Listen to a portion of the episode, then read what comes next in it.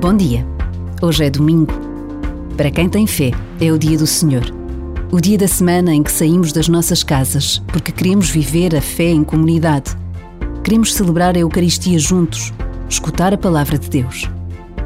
Para outros, é o dia em que a família se volta a reunir ou se marca um passeio com amigos. Para muitos outros, é um dia igual a todos, com trabalho ou não.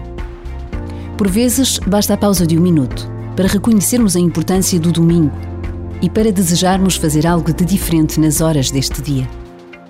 Não desperdiçar o tempo que temos é muito mais relevante do que podemos imaginar. E Deus conta conosco.